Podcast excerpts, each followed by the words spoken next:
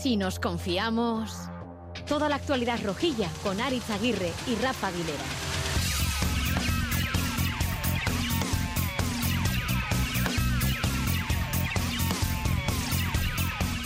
A Racha León, la verdad que no sé si empezar. Pensaba hacer como Javi Urtasun e irme al cine en vez de venir a la tertulia. Pero me he puesto a mirar la cartelera y resulta que veo la peli esta de Anatomía de una caída. Pues vamos con ella, con la anatomía de una caída rojilla. Es un día duro y un día de, de aprender rápido. Sí, sí, porque esto sigue y hay que aprender rápido, como decía Rasate. Un día duro para aprender rápido en este lunes lunero que tenemos todos y todas. Pues que estamos como Arrasate. ¿eh? Primero, el que no me aguanto es a mí mismo. Pues a ver de dónde podemos sacar o encontrar algo para reconstruirnos tras ese doloroso Osasuna 0 Celta 3, posiblemente en el peor partido de la temporada.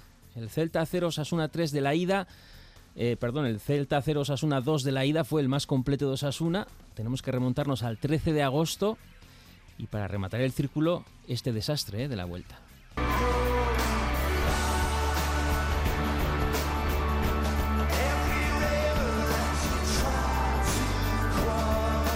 Y sirva este Lost de Coldplay para repasar lo que fue, que se puede resumir bastante fácil. ¿eh? Tuvimos esa ocasión de Budimir para donde Guaita. Ahora el error, el error es de Guaita. La oportunidad para Osasuna puede llegar el gol. La salvó el guardameta del Celta. El disparo de ante Budimir. El error en la salida de la pelota. El cuero que le llegó al croata y en el mano a mano Vicente Guaita que enmendó su primer gran error evitando el que podía haber sido el primer Bueno, gol del partido. También nos pudo meter en el partido Raúl García de Aro en una volea extraña, un remate que se fue fuera por poco. para un saque de banda que se convierte en un centro al interior del área de disparo. Raúl Él sacó la volea de primeras, eh, sorprendió prácticamente a todo el mundo, no encontró los tres palos, se pierde el esférico por línea de fondo. Pero claro, antes vino la desconexión fatal, esa desconexión letal de minuto y medio, 95 segundos, bueno, que nos destrozó el partido. Todo en menos de dos minutos. Cuidado con la contra Dale, dale. del eh, Celta, cuidado con la contra del Celta, la oportunidad para el equipo de Rafa Benítez, el disparo gol. El disparo gol, eh, el disparo cruzado, a la- ajustado a la cepa del eh, poste eh, izquierdo de la portería defendida por eh, Sergio Herrera Marca.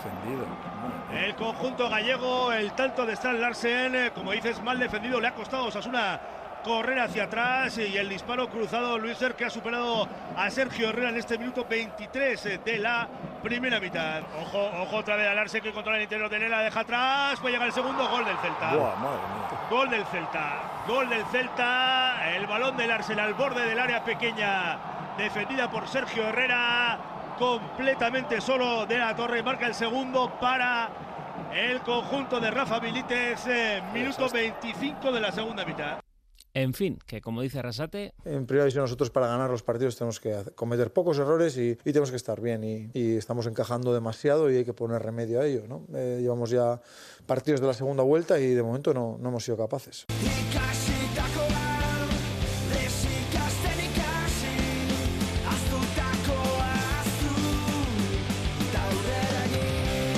Bueno, bai, ikasitakoa desikasten ikasi, como decía Berry Charrak y volverá a decir Gorka Urbizu, pero os quiero pedir para empezar una reflexión en una frase de lo que sentisteis ayer en el Sadar, para empezar a deconstruir. César de Luis. Eh, Arracha Leonarich, bueno, eh, una frase, una reflexión, bueno, para mí un accidente tras una genialidad de, de Larsen, desconexión y del que hay que aprender y, y seguir para adelante. Charlie Pérez. Pues ayer eh, salí del campo pensando en lo que hemos cambiado, ¿no? Desde ese mes de agosto eh, que jugamos en, en tan bien, en un partido tan completo, igual el único que ha sido completo de Osasuna en esta temporada y el daño que nos ha hecho eh, la conference y todo lo que, lo que ha pasado después, ¿no? Yo creo que, que es para, para reflexionar a futuro, ¿no? El, el sopapo que nos ha supuesto la conference, que nos ha un poco desestabilizado el equipo. Rubén Compains. A León, Arich. Eh, pues yo salí pensando que algo había que cambiar, no obstante también fui con, con parte del miedo porque celebrar 300 partidos de David como los celebró, eh, hay que recordar que Miguel Flaño cumplió 300 partidos, fue expulsado y, derrota. Oyer Sanjurjo, 300 partidos, derrota también en el Sadar 1-3 contra el Atlético Madrid. Y David, pues dije, hoy nos la lían y está claro que nos la liaron. Como sigas con la hemeroteca me voy, ¿eh? Pero es que, es que, es que eh, salí un Qué poco... bien hace Javi Urtasun, ¿eh? Que también me mandó un mensaje después de la desconexión, ¿eh? Ya ni apuro. Esto fue una que no puedo ir, ¿eh? desconexión, pero ya te digo, lo de celebrar 300 partidos no era buena idea. Amaya Marcotegui, Arracha León. Arracha León Aritz, ¿qué tal? ¿Cuál es tu reflexión inicial?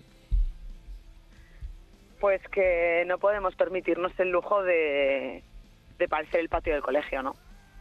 Uh -huh. Irache Zubieta, Onguito Ría. Gracias. Arracha León. Pues muy contenta de estar aquí y mi reflexión es que vi mm, una calcamonía de aquel partido contra el Brujas en el Sadar, cuando parecía que Osasuna llevaba la posesión del partido, que estaba manejando los tiempos y en cinco minutos eh, el Brujas nos hizo dos goles, nos ganó la espalda de la defensa exactamente igual cuando Osasuna estaba confiado como nos pasó ayer y como nos pasó contra el Barça. O sea, que los errores de Osasuna el resto de los equipos no los perdonan. Bueno, como dice Berry Charrac,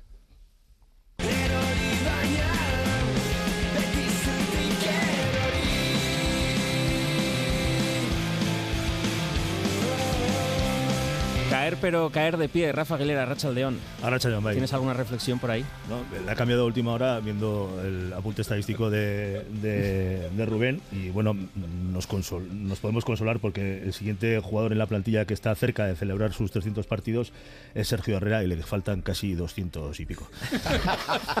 Iba a ser mi pregunta, ¿eh? ¿cuál es el siguiente y cuánto tiempo Tranquilidad, entonces.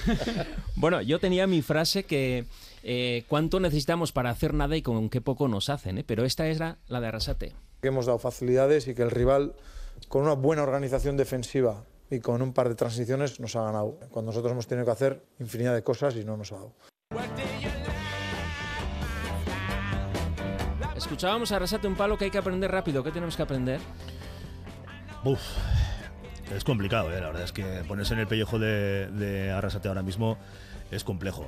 Probablemente lo, la reflexión no debería ser, al menos en este momento y, y desde un micrófono, para, para, un vestuario ni para un profesional. Yo creo que la reflexión debería ser para los que rodeamos al equipo, los que tenemos capacidad para generar opinión y para los que están eh, partido tras partido en la grada. ¿no? A mí me resultó muy llamativo como el personal abandonaba eh, de manera sí, precipitada sí. El, el, Sadar. Lo comenté en antena. Sin buscar la comunión de la plantilla. Y, y bueno, ese canto final. Eh, lo que viene a demostrar que primero hay un malestar larvado eh, en, entre, los, entre los aficionados que está directamente, a mí es lo que me parece vinculado a, una expectativa no satisfecha. Y la generación de expectativas es una cosa muy personal.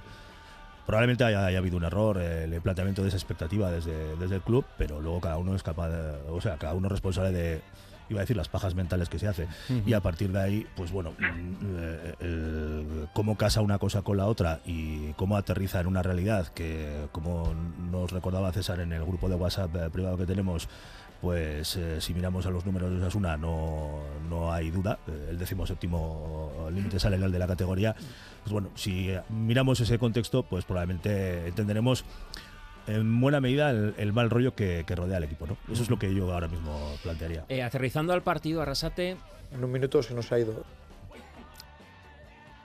Esto es lo que ha pasado. En un minuto de desconexión nos meten dos goles, ya se pone el partido cuesta arriba y, y al remar, remar, te meten el tercero. Juan Cruz y después Arrasate otra vez. Hay que saber lo que ha pasado primero para reaccionar y saber lo que ha pasado, analizarlo y, y luego, pues bueno, poner remedio. ¿Qué ha pasado? ¿Qué pasó, ¿Qué pasó ayer? Sí. Bueno, ayer, ayer el, el, de entrada del partido se pierde desde el banquillo. O sea, hay un ganador claramente de, del partido que es Rafa Benítez. Sí, Su sí. plan de partido se impone desde el primer minuto. Se impone frente a un Osasuna que no es capaz de gestionar eh, los primeros minutos con esa defensa con tres centrales. Eh, se impone en la segunda parte incluso cuando Osasuna más empuja y se pone claramente porque, entre otras cosas, el Celta no sufrió a lo largo de los 90 minutos de partido, ni en una fase ni en la otra, ni siquiera cuando más le achuchó, más le empujó Osasuna. Guaita no tuvo realmente, realmente trabajo. Uh -huh. El partido se pierde por ahí. y luego ya lo hemos comentado y tenemos una sección específicamente dedicada a, ella, a ello re- cuando repartimos flores y macetas. El macetero hoy viene cargado, ¿eh? O el macetero, el macetero espero que venga. Que has tenido que poner una- un mensaje de solo una maceta se puede cada semana. es, que es increíble. La gente ya No, sí. andaba Sí, sí, no, no. Ayer, ayer había peligro, ¿cómo era? Alerta. generando a- votos nulos porque Atención, atención, agricultores. eh, hay riesgo de, De granizada de tormenta de- con granizo. Pues, de pues- piedra, de pues- piedra. Pues, ayer había, había aviso de, de- de tormenta de cerámica. no quiero dejar pasar esta, No, no esta portada. Yo lo que no quiero dejar pasar la oportunidad para señalar que uno de los problemas que tiene Osasuna es la baja forma de algunos jugadores que han sido claves en el rendimiento extraordinario de la pasada temporada. Y hay nombres propios que no podemos obviar. Eh, gente como David García, gente como Lucas Torró, gente como Mocayola, gente como Aymar Oroz, con eh, problemas físicos, como Moy Moy Gómez, en fin. Eh, hay jugadores que la temporada pasada fueron determinantes y que esta temporada no están aportando. Macetero completo, a ver si sacamos alguna flor. Eh, no quería dejar pasar, decía esta portada, sin meter el audio viral de la semana, preguntándole tú a Braulio su contestación sobre el tema Chimi. Osasuna no podía ofrecerle al Chimi lo que necesita y ha podido encontrar en Sevilla para reencontrarse como futbolista. Pamplona a lo mejor no le podía ofrecer eso. Maravilla, ¿eh? me lo he puesto en, bu- en bucle 100 veces. Eh, ¿Cómo se ha quedado el vestuario tras la ida del Chimi Darko y Nacho Vidal? Pues me imagino que hoy estará jodido. ¿Qué dirán, qué dicen ahora los jugadores? Antes decían fastidiados. Bueno, se ha rebajado un poco el. el Siempre enriqueciendo el Eh, léxico y el efectivamente, el, el fútbol siempre aportando a, a la comunidad. Ya sabes que estamos en tu frecuencia FM habitual en Radio Euskadi emisión para Navarra y online a través de tu móvil, tablet u ordenador en itv.eus clicando Radio Euskadi Plus y la tertulia íntegra a partir de las 4 la tendréis en ITV Nayeran y en itv.eus en la página del Si Nos Confiamos, también en tus plataformas podcast habituales como iBox o Spotify y en la red social X en la página arroba Si Nos Confiamos. Y nos escuchas así de bien gracias a Maitane Bujedo, Javi Martín y a Iriarte que están en la realización técnica, porque obviamente hoy más que nunca, aunque tengamos el balón y la posesión, hay que recordar eso de Nos viene muy bien que si nos confiamos somos muy malos, pues para que no nos confiemos de aquí a lo que resta de temporada. Si nos confiamos, Toda la actualidad rojilla en Radio Euskadi. Let him who hath understanding reckon the number of the beast, for it is a human number. Its number 666. 666 pases fallados para nada, la posesión del 70% para nada. Eh, algún dato que hemos cogido de las estadísticas y por eso metíamos esta gran canción con esta reflexión de Arrasate A veces cuando te dan la iniciativa crees que estás dominando y es mentira. No estás dominando el partido. No, está- no tienes el control del partido. Tienes el balón, nada más. Y hay que moverlo mucho más rápido y hay que exigirle, someterle más al rival. Y cuando lo pierdes, te tienes que activar. Y cuando eso no lo haces, pasa lo que ha pasado, que nos han hecho dos goles. Entonces, yo creo que ahí nos hemos equivocado un poquito porque ellos querían eso. Asentía Sirache. Osasuna fue el que estuvo sometido al juego del Celta, aunque parecía exactamente lo contrario. Yo vi mucho desgaste en el equipo para nada. O sea, se acercaban al borde sin ningún tipo de peligro y sin rumbo concreto. Amaya, Totalmente de acuerdo, ¿no? Creo que Osasuna eh, tuvo el balón, pero lo tuvo porque el Celta no tuvo ningún interés en jugarlo. Eh, dio claramente cuáles eran las flaquezas del equipo, las aprovechó y en cosa de dos minutos se puso 0-2 y a partir de ahí el, para ellos fue, fue el partido coser y cantar. Sí, eh, yo echo en falta mucho más ritmo, ¿no? Al final eh, se hizo muchos pases, pero eran pases muy fáciles, eh, débiles, fuertes. De hecho, algún pase que se, se perdió, que se cortó, era porque era un pase muy, sua- muy suave. No sé, el equipo está sin confianza, eh, no arriesga tampoco en los pases un poco pues complicados, que ayer se pudieron dar buscando a, a los delanteros desmarcados, no, no se dieron tampoco. Y fue un equipo muy, muy predecible, ¿no? Y el Celta, pues estuvo ayer muy, muy, muy bien ordenado defensivamente y, y como ha dicho Rafa, no, no sufrió. Es que en la segunda parte estuvimos todo el rato al borde del área, pero Merodeando, Guaita ni- utilizaba la- sí, Gua- Guaita ni, la no, hizo, ni- no tuvo que hacer ninguna, ninguna parada. Entonces, eh, em, podemos mirar la parte defensiva, que obviamente falló ayer en la primera parte, pero ofensivamente en la segunda parte también habrá que darle una vuelta porque eh, fue un equipo inoperante. Muy previsible, Rubén. Sí, eh, yo es que de hecho lo primero que hice fue ir a ver los datos del partido y cuando los vi, eh, obviamente cuando tú tienes ese- esa cantidad de pases, esa posesión y te pasan los minutos y sigues controlando el partido, porque por muchos momentos Osasuna tenía el balón y, y no había más que esperar a ver si el Celta nos pillaba, que es lo que estaba haciendo, esperarnos a ver dónde nos pillaba pero lo que sí que a mí me llamó muchísimo la atención fue un poco, hilando un poco por lo que ha dicho Rafa, yo sigo echando en falta, nos ha sonado un líder, no hay líder. Quiere decir, no veo ni a un David García, no veo a un centro del campo Moy Gómez, no veo a un Lucas Torro en sus mejores condiciones, no veo cuando sale un Aymar por ya poner a alguien pues que parece que ahora parece que está muy de es muy recurrente recurrir a gente o, o, de la cantera o del promesa eso es que la solución es no sé qué o sea, yo no veo esa falta de líder de hecho incluso al propio Sergio, a Sergio Herrera eh, que también últimamente prácticamente no te voy a decir que todo lo que le tiran entra pero pero eso le veo muchas veces desconectarse de bueno de, bueno en el partido del empujar. ya fue decisivo sí, ¿eh? pero pero a lo que voy es que yo llevo mucho tiempo echando en falta a un líder dentro del equipo que, que, que, que, ordene, porque es que al final, si no, pues hombre, nos podemos poner aquí a poner nombres y apellidos a todos los que fallan, pero es que igual nos quedamos sin equipo. César. Eh, sí, sí, mantuvimos la posesión, pero para mantener la posesión y para que llegue a un puerto, porque el, en esto del fútbol se trata de meter un gol más que los demás. Eh, lo que necesitamos es alguien que sea capaz de, de bueno, aparte de, de verticalidad, alguien que sea capaz de, de desatascarte este partido. ¿Y quién puede ser con un sistema así? Pues no sé, en un momento dado puede ser eh, José Arnaiz, pero será al final, puede ser Moy que está, pero no está, Aymar que no estaba, entonces yo, yo me quedo con eso. No, yo vi ayer al mejor Mójica de la temporada prácticamente y a, a Arnaiz también salió con muy buena actitud. Lo que pasa es que me da la sensación de que no tienen ni actitud ni cada uno el papel en el que tiene que jugar eh, no se lo creen. Porque el año pasado teníamos una plantilla A y una plantilla B o un fondo de armario que servía exactamente igual que el plan A y este año no tenemos ni plan A ni plan B. Bueno, y es que están los mismos jugadores B, prácticamente plan A, pero el plan B también se nos ha un, naufragado. un detalle que quería apuntar incluso a mí me sorprendió cuántos corners tiramos ayer nueve. Nueve vale. Sí, sí. quién remataba uh -huh cómo se remataba, quién entraba. Tenemos tres de jugadores hecho, en el campo. un remate que Catena no se pusieron de uno. acuerdo y al final Sí, el balón es que se incluso fue. O sea, veías me eso, da la entonces- sensación de que no. Genera una sensación extraña. Tienes eh, David, Catena, Budimir, Raúl. Madre mía. Y resulta que nos tiene que rematar, o sea, nos tiene que coger el balón cualquiera. o el- eso, Y- eso es preocupante ya. ¿eh? Y luego, eh, ah, claro, eh, re- retrocediendo el partido contra el Getafe, pasó exactamente lo mismo. Al final, el gol de Areso salvó un poco las carencias, pero es que en dos, tres minutos también nos hicieron dos goles. ¿no? El equipo se vino abajo en cuanto recibió el primer gol. Ayer fue exactamente lo mismo y a mí me llamó la atención que tras ese se- segundo gol, David García, o sea, es que eh, lo único que hizo, él, eh, consciente de su error, fue agachar la cabeza abajo y, y así estaba. Se pegó un rato mirando eh, el césped mm, con la mirada perdida y es un equipo pues que necesita mm, no sé si un, Un timón. un cambio de mentalidad una vuelta de tuerca algo porque veo al equipo bastante mal eh, psicológicamente o emocionalmente Yo invito a revisar los dos goles del otro día contra el Getafe, cómo se producen y compararlos con los dos goles del, del Celta, la, cómo se construyen las ambas jugadas, porque hay un hay elementos que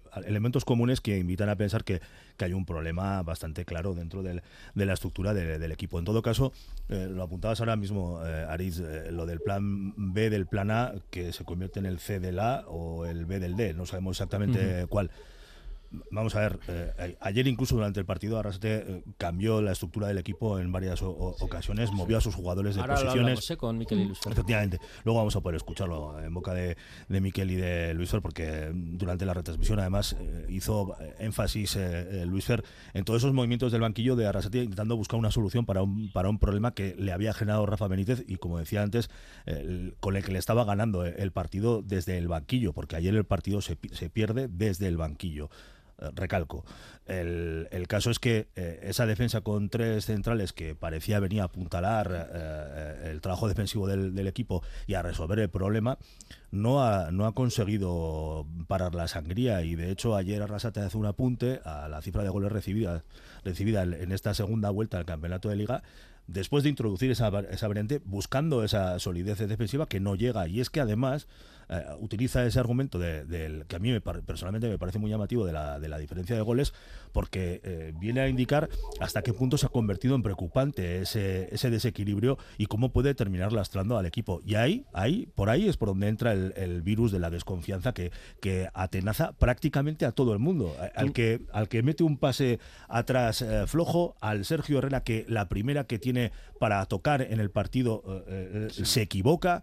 Eh, es que mm, da la sensación de que hay una falta de, de- de fiabilidad eh, eh, eh, muy, muy, muy, muy llamativa. Tú me pasabas el dato, Rafa. Goles a favor en la jornada actual, el año pasado 22, este año 26, es decir, hemos metido cuatro más.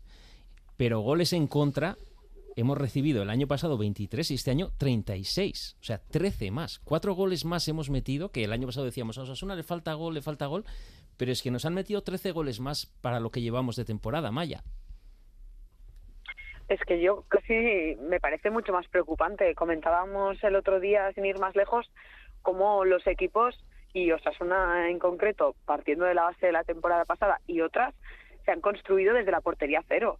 Y es ahí donde el equipo se hace fuerte, tenemos confianza y se pueden conseguir cosas. Creo que fue una losa muy importante ayer, que las dos primeras oportunidades más claras del partido las tuvo Osasuna y no fue capaz de materializarlas. Y creo que es, es muy probable que con el 0-0 y recién salidos al campo, pues los ánimos están a tope, ¿no? Pero me da la sensación de que conforme van pasando los minutos, las cosas no van saliendo. Y como decía antes Irache, no aprovechamos las oportunidades que tenemos, eh, creo que eso va minando al equipo. Y en el momento en el que nos hacen el 0-1 es el remate final. A partir de ese momento el equipo se viene abajo. ¿Cómo explicáis esos dos minutos no llega de desconexión, Charlie? Pues es eh, difícil de, de- de encontrar una explicación porque no es la primera vez que, pasa, ¿no? Y, y ves que desde el banquillo intentan enchufar, ves a un jugador también que, que gesticula, pero sí que es verdad que, que la imagen de los 11 eh, no, no, es, no es buena eh, al encajar el primer gol y esos minutos que está el equipo noqueado, incluso después del segundo aún hay también momentos de, de cierta eh, indecisión a la hora de, de jugar el balón, ¿no? Entonces yo creo que hay que trabajar algo a lo largo de la semana, eh, entajonar para, para que esas desconexiones no se produzcan, que ojo, se han producido prácticamente en casi todos los partidos. ¿eh? En casi todos los partidos ha habido uno, dos, tres jugadores que se han desconectado y falta intensidad y luego estar al 100% en el, en el partido. Irache, sobre la desconexión, sobre todo el segundo gol, que llega a, a minuto y medio del primero. A ver, yo creo que es eh, falta de reacción, ¿no? Eh, no sé si Osasuna estaba demasiado confiado porque se veía que salió como dominando con la posesión del partido, el Celta estaba Decía tranquilo. hemos no entrado en la intensidad. trampa, porque con el Claro. hecho de tener dominado el partido y posesión del balón pensábamos que íbamos ganando. Yo creo que fue eso y en cuanto tuvieron dos oportunidades para montar dos contras, es que de la primera a la segunda no les había dado tiempo a reaccionar y luego eh, cuando van a atacar el área rival, cierta ansiedad, no se organizan, no y se lo piensan demasiado también para tirar a portería. Ahí hay como eso, actitud y, y falta de, de precisión. Yo, yo incluso eh, me fijé que durante el partido, mm, Arnaiz, por ejemplo, que es uno de los jugadores que más activó desde el banquillo, eh, a veces intentaba hacer cosas y todo el rato eran pases eh, en- de lado a lado de la banda. O sea, na- nadie buscaba la, ve- la verticalidad de- de- del equipo. No Y- dábamos y, miedo. eh, yo creo que no. Y, y luego hay, hay una cosa que yo estoy de acuerdo con lo que ha comentado Maya. Creo que la- esas dos oportunidades falladas, que lo son y que al principio del partido te pueden hacer decir, bueno, estamos al principio, estamos machacando la portería del rival, etcétera. Yo me fijé en dos detalles. Es que las dos oportunidades falladas vienen por no tirar de primeras, prácticamente. Siempre por sí, buscar sí, siempre el pase final, sí. el, el- el- el Un dejar solo al más, un compañero, regate más. regate más. Pero en casi todas las Solo le sale bien a. Areso. Y- y eso es sí que le salen y- y- centros buenos que dices, pero céntrala ya, pero luego acaba Y de centrando. hecho ayer alguna, alguna intentó para ver si eso y quizá fue de los que más eh, lo pudo en- intentar, ¿no? Yo había momentos en los que decía, es que esto es un lastre que le arrastra a este equipo ya durante varios partidos de esta temporada, el intentar eh, eh, acabar las jugadas demasiado fácil y, y creo que eso al final obviamente no, no es Osasuna, ¿eh? Solamente por apuntalar el, el argumento que ha utilizado Amaya. eh, son, si no me equivoco, 27 partidos los que ha disputado Osasuna esta temporada. Solo en cuatro ha, term- ha terminado manteniendo la portería a cero. César. Eh, nada, que, que está claro, por todo lo que comentáis, que para mí es un problema totalmente emocional. O sea, o sea, al final... eh, y los- futbolístico, eh, porque eh, ayer futbolístico también, pero, pero O sea, pesa. el peor o sea, Celta, el peor Barça. capacidad futbolística tenemos para resolver esto. Estamos intentando construir desde una base sólida, defensiva, eh, se cambia el sistema, pero es muy significativo ahora lo que acaba de decir Rubén. Al final vas buscando el pase María la Perdiz. ¿Por qué? Porque nadie se atreve a dar ese último empujón, nadie es valiente para darlo, o parece que siempre se está buscando al mismo. Lo único que tiene eh, en estos momentos, como dice Charlie, la flecha hacia arriba. Merodeando, Eh. ¿eh? merodeando, como decía Claro. eh, Sí. Vamos con el bisturi, con nuestros entrenadores de cabecera, ya para hablar de sistemas, de argumentos futbolísticos, preguntando sobre todo qué cosas hay que arreglar, como decía Arrasate. Lo que el rojo no ve y la roja tampoco.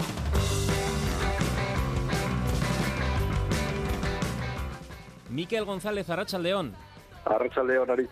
Luis Fernando Dadía, Arracha León. Hola, ¿qué tal a todos? Bueno, como hacemos esta tertulia los lunes, es mucho más fácil hacer el análisis a toro pasado y con el ventajismo del resultado, os pregunto, tras el 0-3, ¿os pareció apropiado el sistema de tres centrales? No, con 0-3. La respuesta la tienes clara, no. Bueno, venga, ahora en serio, os pregunto por qué. No, el sistema yo sí sí creo que era apropiado. Bueno, más que apropiado o no apropiado, los sistemas te lo dan el resultado luego, evidentemente. Pero yo sí que creo que, el equipo estaba jugando ya desde hace unos partidos con este sistema, que creo que se ha, concebido por lo flojos que estamos atrás, pero te has enfrentado a un equipo que jugaba prácticamente el mismo sistema, pero mejor ejecutado. Mucho más trabajado. A mí me pareció el Celta un equipo pues claro, yo no estuve el día del Girona en el campo, entonces puedo decir que de lo que he visto en directo en el campo me ha parecido el equipo mejor trabajado de los que he visto pasar por el Sadar. Y ejecutó el, el 1-3-5-2 o el 1-5-4-1 de la segunda parte, para mí lo ejecutó a la perfección, saltaban de maravilla tanto los interiores como los carriles a la hora de defender y luego tenía una contra peligrosísima cuando la ejecutó, sobre todo cuando la ejecutó en la primera parte, porque la segunda sí que renunció un poquito más, pero cuando la primera parte salía la contra, con ese punta con Larsson arriba, era una maravilla verle salir a la contra de cómo, cómo, aguantaba el balón de espaldas y cómo rompía, cómo lo rompía luego la espalda de Juan Cruz o de David. Fue un peligro total. Benítez había trabajado muy bien. Cómo hacerle a ese sistema que estaba jugando últimamente Osasuna el partido muy incómodo. Y lo consiguió, bueno, metiendo a Larsen, por ejemplo, siempre eh, en la zona central con Catena y abrirle, intentar abrir a Juan Cruz y a, y a David con Mingueza y de la Torre y crear, bueno, una situación de, de- de una defensa muy abierta, con pasillos por dentro, con mucho espacio para correr a la contra. Se veía venir que nos iban a hacer daño. ¿Y cómo debería haber cambiado Arrasate el plan, visto que Benítez le ganaba la partida? ¿O cómo mejorar el sistema sobre la marcha? Yo sí que creo que el sistema era adecuado, no así creo que alguno de los hombres que estaban dentro del sistema, me refiero sobre todo a que Rubén Peña por banda izquierda, al final si tú juegas con un carril, lo lógico es que el carril este sea, pierna natural para poderle dar eh, mucha profundidad y sin embargo Rubén Peña estando a pierna cambiada perdía profundidad, iba más por dentro, entonces no le encontré el sentido ese, ¿no? ese sentido no lo encontré, pero por lo demás el sistema yo sí que creo que era ajustado a lo que se iba a ver o a lo que estábamos jugando ya con el 0-2 y eso que había pasado, yo dije en directo, hay que cambiar, yo cambiaría el sistema. Al final porque ellos nos estaban ganando. Al final creo que con, con cuatro atrás, pues ya haces un 2 contra 1 con Larsen y, y te pones a jugar con los dos laterales contra Mingueza y de la Torre y, y generas luego una situación de, de extremos para que se enfrenten a Manquillo y a Ristic. El cambio de sistema, no sé, a mí me pareció que gastamos una ventana innecesariamente, en el sentido de que estaba claro que el sistema era 4-4-2, ¿vale? Con 4-4-2 necesitas unos extremos que te lleguen a línea de fondo, y decía Luis Ver que tuvimos poca profundidad, pero claro, si empezamos como ya, que metemos un 4-4-2 y por banda izquierda estamos metiendo a Moy, que jamás te va a encarar contra el lateral ni te, va, ni te va a ir por fuera, yo no entendí por qué en el descanso, cambiando el sistema, no se metió también a la persona indicada para ir por esa banda. No sé si tenía que ser Mójica, tenía que ser Barja, pero sí una persona de banda. Eso no lo entendí. Dice Arrasate que hay que arreglar las cosas que le han faltado al equipo. ¿Qué cosas le han faltado y hay que arreglar? Pues creo que lo venimos arrastrando todo el año, sobre todo y principalmente una mayor contundencia defensiva. ¿Por qué se produce esa desconexión? Lo ha dicho Luis Fer, nos meten a Larson contra una defensa de tres centrales, tú lo que tendrás que hacer es siempre fijar al central del medio, porque si tú vas con dos puntas contra los dos centrales de cada lado, les estás dejando la ventaja de, de tener un libre a tres metros por detrás para, para vigilar toda la cobertura y te la pueden hacer. Lo contrario es estar todo el rato uno contra uno y sin cobertura. La cobertura que había detrás era la de Sergio Herrera, no había más y encima el punto era muy bueno y se junta que ni Catena está ni David. Ojo, eh, estamos hablando mucho de Catena, pero la temporada de David está, está siendo bastante flojita, por decirlo suavemente. Sobre todo ayer, la cantidad de pases fáciles que pudo fallar fueron un poco llamativos. Se le preguntó por la actitud y él no quiso hablar de actitud, pero en parte yo creo que sí, que estaba como convencido de que había un punto de concentración, una suma de, ¿cómo se dicen? Los intangibles esos que no, no pueden salir en las estadísticas, pero que son muy importantes en el fútbol. Pues que el equipo también no puede perder eso de vista. Y lo está perdiendo más de la cuenta y en más partidos de los que deseáramos. ¿no? Tras el agitado mercado de fichajes y la salida de jugadores como el Chimi, Darko, Nacho Vidal, ¿la plantilla es suficiente para mantener la categoría, conseguir el objetivo de la salvación? Muy breve, sí. Igual de breve, sí. ¿Y cojea por algún lado? Pues para mí la, la, defensa en la parte central y un delantero diferente a lo que tenemos. Yo en lo del delantero sí, porque al final estamos jugando a veces con Arnaiz, otras veces como ayer terminando con Rubén, pero no, no, no creo que es la solución que te dé, digamos, la posibilidad de eso, de jugar con dos y si quieres jugar solo con uno, vale, pero yo creo que necesitamos otro otro perfil delantero, pero bueno, no no no hay. Es que tenemos un problema ahora. Si jugamos con dos puntas como estamos jugando últimamente con Raúl y Woody, hasta ahora teníamos fuera a Chimi, por ejemplo, para la sustitución. Ahora mismo te quedas huérfano, no tienes. Pues venga, con estos mimbres vamos a empezar a construir. Miquel González, Luis Fernando Dadíes, que ricasco. Suri, Suri. agur. Vale, agur. Flores y macetas.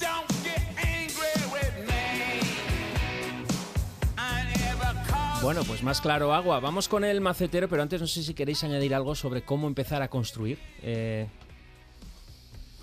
Braulio dejó también una perla eh, el viernes eh, a propuesto de por dónde hay que construir. Lanzó un mensaje eh, que podría traducirse eh, en algo así como hay que tener los pies en el, en el suelo y no perder la referencia, ¿no?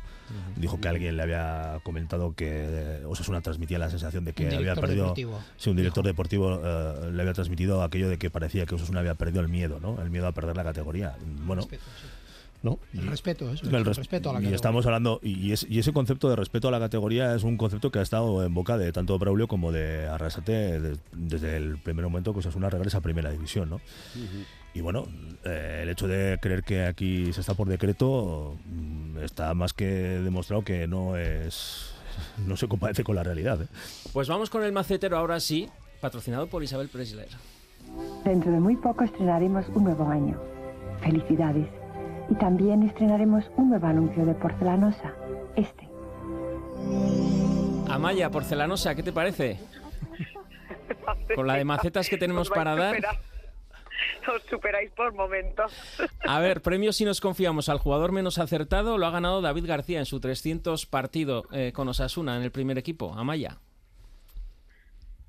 Sí, eh, creo que tú dirás si es unánime o no.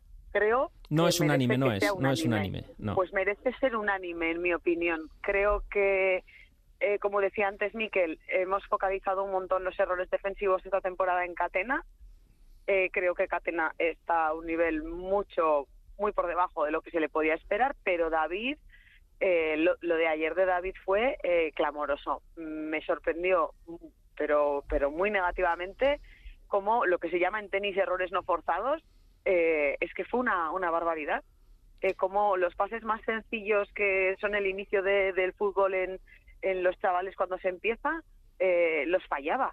Eh, no sé muy bien cuál es el motivo, pero me pareció grave, sí. Hay maceta para Rubén Peña y también para Catena. Eh, Rubén Compains. Yo se la he dado a Catena, sí, ¿no? A Catena. Sí, sí, por eso te digo. Madre mía, Rubén. Sí, sí, sí, yo se la di a Catena porque... Es por lo del partido 300 porque, bastante tenía ya No, porque tiene una Excel y si no se la No, rompe y no, siempre no, se la da no, Catena. no, no, no, no, sin más, sin más. O sea, a mí lo de David me pareció de bulto, está claro, y eso, pero es que creo que Catena eh, no le está haciendo ningún trato de favor positivo en la defensa y bueno, yo no quiero enseñarme con él, porque parece que igual tengo algo con él exactamente, pero esa inseguridad que, que provoca en muchos momentos del partido a mí me genera muchos problemas. De hecho, el segundo gol creo que es David, ¿no? El que... ¿Y en el primero? ¿Quién tapa? ¿Quién tapa? Ujú. Catena. Eh, otros dos más. La flor al mejor eh, eh, jugador del partido eh, se la ha llevado, porque también tendremos que repartir flores, Jesús Ares o Irache. Yo no he hecho los deberes, pero, Bueno, pero te lo pregunto igual. ¿eh? para mí no fue, fue uno de los jugadores que con mejor actitud y visión de juego salió ayer al terreno de juego, junto con Arnaiz al final, que aunque tuvo pocos minutos, y con, con Mójica, ya lo he dicho antes. Y bueno, el mejor jugador de casa también es para Areso, pero entre los destacados también, bueno, se ha votado a Pablo Ibáñez, no sé si queréis decir algo, y a Aymar Oroz. Nada, votos sueltos, ¿eh? Sí, bueno, yo creo que ayer tanto bueno, el centro del campo, Pa- Pablo Iker y, y Moy, eh, pues estuvieron totalmente eclipsados por, por los jugadores del Celta, ¿no? que se- los superaron continuamente. Eh, hoy o ayer leía en Twitter, ¿no? Ya tengo la alineación para, para la Real, ¿no? 11 aresos, ponía una, una foto, 11 aresos en el equipo, ¿no? Pues, pues yo creo que por ahí tienen que ir un poco los tiros de la reconstrucción de, de Osasuna, ¿no? Salir al campo con la mentalidad de, de Areso, eh, la intensidad de un jugador, pues que lo da todo 100% de que eh, falla un, un centro pero a la siguiente lo pone bien, de que lucha, de que protesta, de que está encima, de que pelea con el con los rivales, no, porque a mí me falta a veces hasta esa malicia y ese amor propio de joder, cabrearse con alguien, ¿no? O sea, cabrearte con alguien, estáis haciéndolo mal, eh, vais 0-2, no sé, enfádate, haz algo, que te vaya algo en el partido, ¿no? Que ayer lo eché mucho de menos, como decía Maya, hasta de, de David García, es que lo vi totalmente ausente del partido. ¿Cómo estáis, eh? Rafa diciendo pajas mentales, tú diciendo joder, es que esto nos está afectando ya, ¿eh? Esta deriva. ¿Quién ha dicho pajas mentales? Así estamos, lo tengo grabado. Yo he dicho Sí, pajas mentales. Hay que poner más a Isabel. sacaré el próximo programa Esto es- sin falta. Es que venimos a hacer terapia hoy, hay que hacer terapia. Bueno, pues maceta para todos, en especial para David García y flores para Jesús Areso. Y a partir de ahí, pues vamos a hablar del cierre de mercado y del chimi. A todo que sí. Si el Chimi se hubiese dado aquí, sinceramente creo que en julio valdría más dinero, o lo menos, perdón, más no, menos. Es verdad que había otros equipos, creo que el, que el club en general nos hemos movido bien porque han, han empezado a salir situaciones porque nosotros las hemos buscado, porque claro, si solo te focalizan una, entonces eh, creo que esa vara de medir nos vino muy bien. Y luego, eh, satisfecho, bueno, no me gustó absolutamente nada y se lo he dicho a él en persona, salga allí la gente del Chimi, no me gustó, me pareció lamentable y se lo he dicho a él privadamente, con lo cual lo digo públicamente, me da igual. Y con todo eso, creo que el ciclo del Chimi en Pamplona había terminado. ¿Qué os parece la venta del Chimi por algo más de 4 millones de euros, más el 10% de un futuro traspaso de Raúl García de Aro? Prácticamente sería entre lo que perdona el Chimi del sueldo, etcétera, unos 5 millones de euros. Vamos a redondearlo ahí un poco menos. Eh, ¿Es una buena venta vista las circunstancias o no? A mí me parece una buena venta. ¿Sí, Amaya? Perdón, perdón, que digo, le escucho a Braulio y digo, eso sí que son flores y no las nuestras, ¿eh? Eh, Rubén, No, yo, yo creo que hay que saber diferenciar. O sea, yo estoy con. Yo creo que la venta nos puede gustar más o menos los números. Está claro que la sensación, yo creo que una cosa es la parte deportiva, que, que sí que creo que el Chimi, pues bueno, pues tenía antes o después del ciclo finalizado aquí. Y otra cosa es eh, la cara o la sensación de, de, bueno, de, de- de tonto, ¿no? Que se te puede llegar a quedar con esos números cuando ves que, bueno, pues un jugador como Raúl García de Aro parece ser que ahora vale 10,5 millones de euros, porque si hemos comprado el 75 por 6 más 1, pues obviamente va hasta 10,5. Entonces a mí sí que me parece que, puede ser lógico ver que, que en función de las necesidades económicas que tenga el club, que entiendo que es la, la- la razón por la que se llegan a esos números, sí que puedo entender la sensación de que haya gente que diga, bueno, estamos colocando a un delantero de primera por un una cantidad de dinero que no tiene nada que ver con un jugador, por ejemplo, que va a ser una futura promesa o un jugador mejor, ¿no? Pero la realidad es que yo, sinceramente, por la cantidad, yo para mí está bien hecha la venta. problema. A mí me parece que ha sido una mala venta. eh, y me explico. Eh, yo creo que si el equipo, o bueno, el club hubiera presentado unas cuentas en positivo en la pasada asamblea de compromisarios, eh, el Simi no hubiera estado con el cartel de se vende desde hace tres meses, ¿no? Que yo creo que es lo que ha colocado Osasuna en el mercado y que por eso eh, lo ha vendido por una cifra muy muy por debajo de la cláusula de rescisión o de los eh, o de cómo está el mercado, ¿no? De quien, al- quien decía, claro, las cuentas las ha- hacemos muy fáciles, o sea, hemos cambiado al Chimi por Raúl García de Aro y aparte hemos ganado dos millones, o sea, hemos pagado dos millones de euros. Eso. Y dices que claro, es que ni al caso la manteca, ¿no? Pues bueno, claro, las comparaciones son odiosas, pero a mí eh, es un buen dinero para Osasuna, viene muy bien eh, para las arcas y para eh, el próximo ejercicio y para cuadrar las cuentas de este que íbamos a perdidas, para que no ir a perdidas, pero yo creo que futbolísticamente eh, Osuna ha perdido muchísimo. No sé si se le podía también. sacar mucho más al Chimi. Yo en eso estoy con Braulio de que quizá el ciclo había terminado. Eh, Yo creo que no se le podía sacar mucho más. Estamos hablando de un jugador de con, con 30 años, con dos, eh, dos cruzados en la- eh, tras la espalda. Un jugador que parece ser no está Un ya. gol esta temporada. Un gol esta temporada, que- tres asistencias, creo, ¿no? Bueno, eh, expulsiones incomprensibles en todas las temporadas que nos dejan a- al equipo como nos deja. Eh, parece que, que no está con su cabeza centrado para, para jugar en este club. César, Eh, cuando nos deja la pareja, ni ¿cómo nos acordamos de todo lo malo? ¿eh? Sí, sí, claro, nos acordamos de todo lo malo. Claro que nos ha dado momentos buenos, pero tampoco vamos a recuperar aquel Chimi que, que nos sorprendió a todos, que fue un jugador diferencial. Ese Chimi se acabó.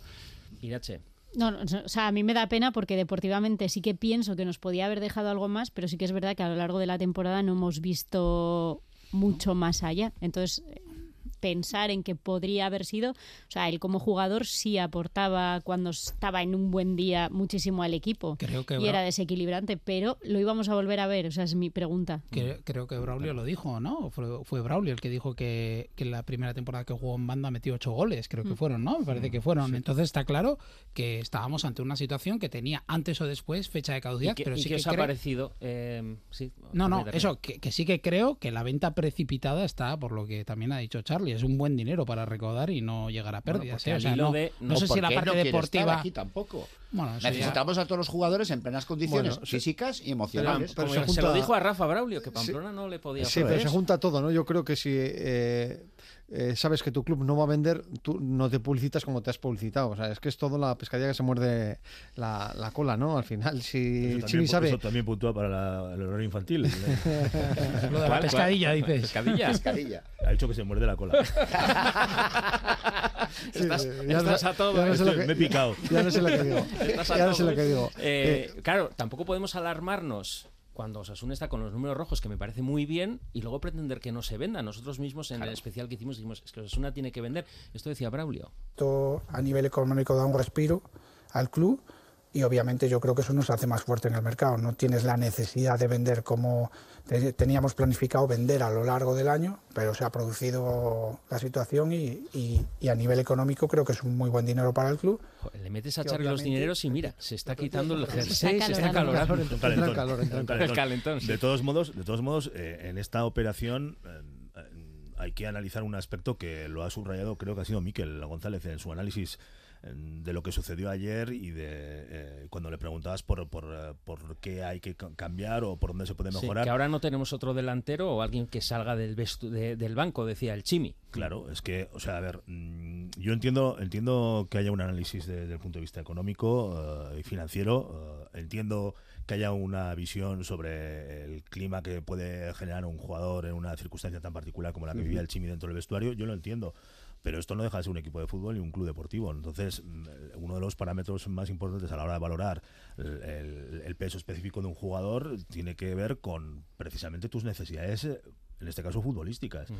Si, si, si eh, el- la solución a los problemas defensivos de esta temporada pasa por jugar con eh, tres centrales, eh, dos o- o carriles y dos delanteros y en plan, la plantilla te quedas con solo dos delanteros, Claro. eh, te estás autolimitando a la hora de, de- de dar con la solución que consideras eh, está más eh, a tu alcance para resolver el problema de verdad que tienes de ¿Qué es fondo. lo que es el pasó ayer? Que es- faltaba que pólvora es- para meter Claro, arriba. que es, el, que, es el, que es el que has detectado y el que los números eh, confirman una semana sí y otra también. ¿no? ¿Alguien quiere comentar la jugada de la gente en las oficinas eh, del Benito Villamarín, etcétera, un poco el comportamiento del Chimi? Bueno, las imágenes hablan por sí solas, ¿no? Amaya. Pues te digo que no las he visto. ¿Qué te parece? Ah, pues bien, o sea, que indiferencia, ¿no? Pues no es indiferencia la de nuestros oyentes, ¿eh? Porque malvados hay de todo y nos proponían incluso algunas sintonías para hablar sobre este tema.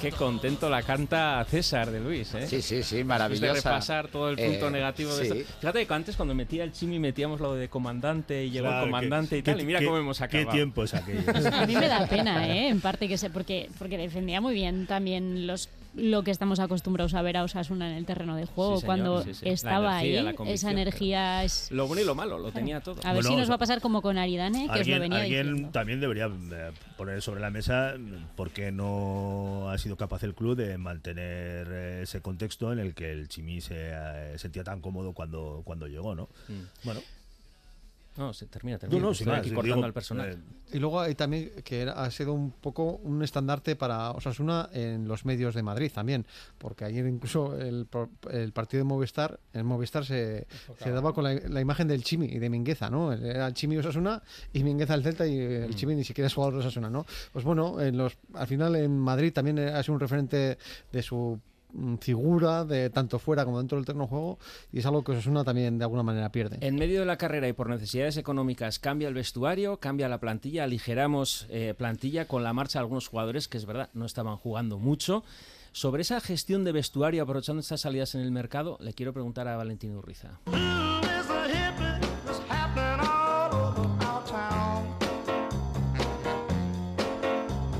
Valentín Urriza, Arracha León. Arracha de Onarich.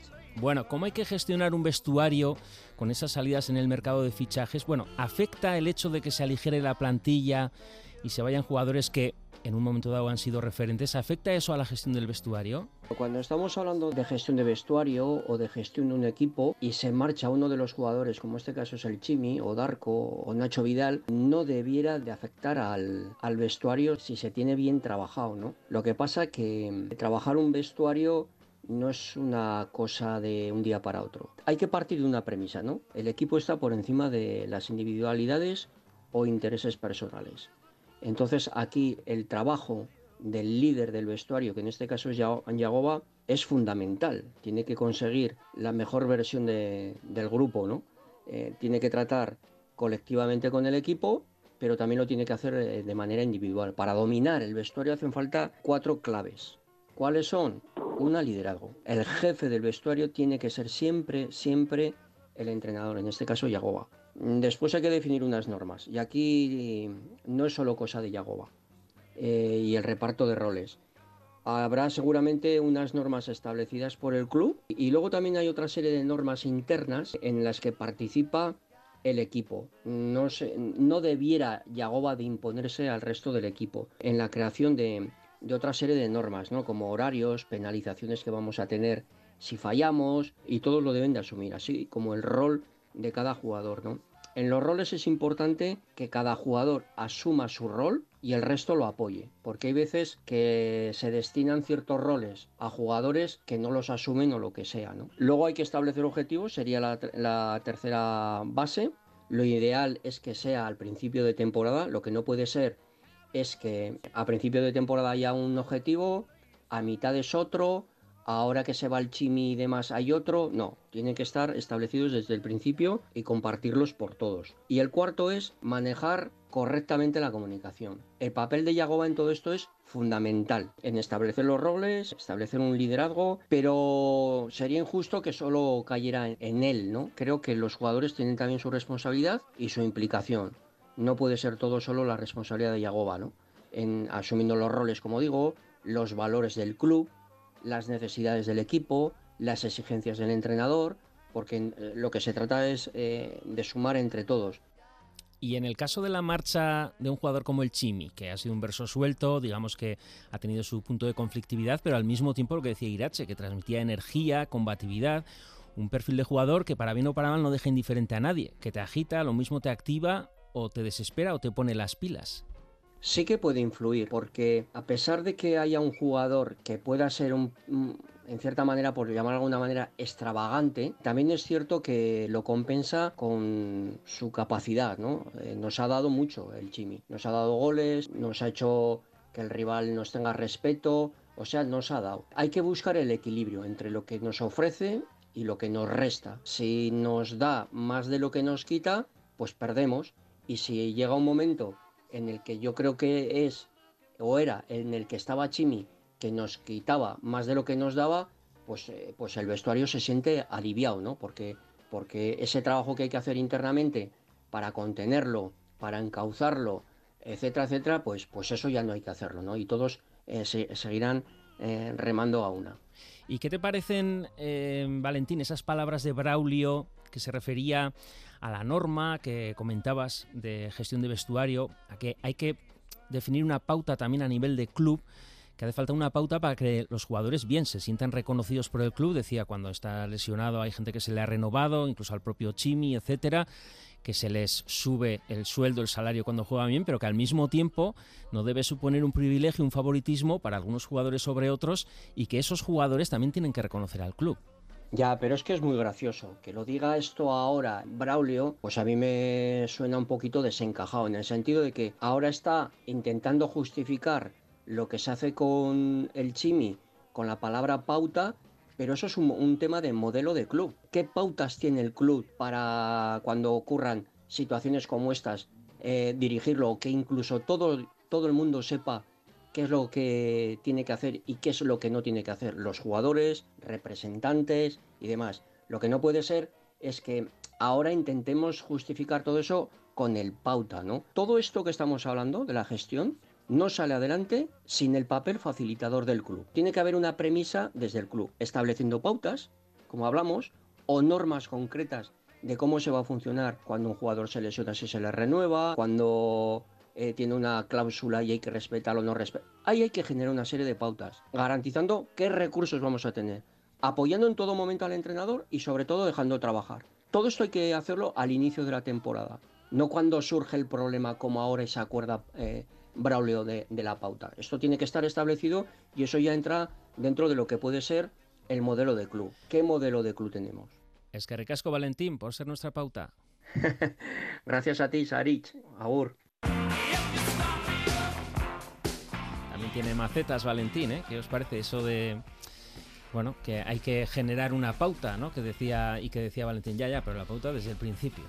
Sí, bueno, eh, una pauta y, y, claro, es como cuando eh, te quejas de que tienes que pagar dietas cuando has jugado la final de la Copa del Rey, ¿no? Claro, es que si no las hubieras eh, comprometido por contrato, pues no las tenías que haber pagado, pero claro.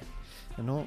Es un poco un absurdo, pero es lo que eh, a lo que se tiene que ceñir un director técnico cuando eh, firma contratos y firma lo que firma los jugadores y a los eh, eh, agentes de, de jugadores también, ¿no? que es una, una vari- variable que también que supongo que habrá pesado en, en esta negociación con el, con el Chimi.